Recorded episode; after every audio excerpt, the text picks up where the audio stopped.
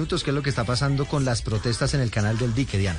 Pues Eduardo, ya completan ocho días estas protestas de los habitantes de la comunidad de San Cristóbal en el canal del dique. Los líderes de la protesta dicen que si no llega la maquinaria amarilla, ellos no van a abrir el canal del dique. Y le cuento que hay más de dos mil camiones de carga que están represados en el canal a causa de estas protestas. Ya son más de 11 remolcadores, 70 barcazas con aproximadamente 70 mil toneladas de carga represada. Las pérdidas, de acuerdo a las navieras, ya superan los 6 mil millones de pesos. Y el problema, Eduardo, es tan grave que podría comenzar a afectar a Ecopetrol, porque los grandes volúmenes de carga de petróleo y combustibles a reficar se mueven precisamente por el canal del dique, lo que puede generar la no producción de combustibles como diésel y gasolina.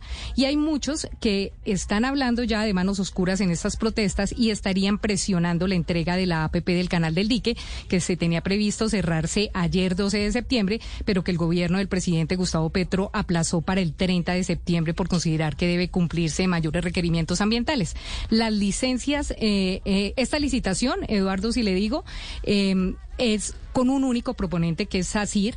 Eh, se estima una inversión de 3.2 billones de pesos para intervenir 115.5 kilómetros entre Calamar Bolívar y la bahía de Cartagena.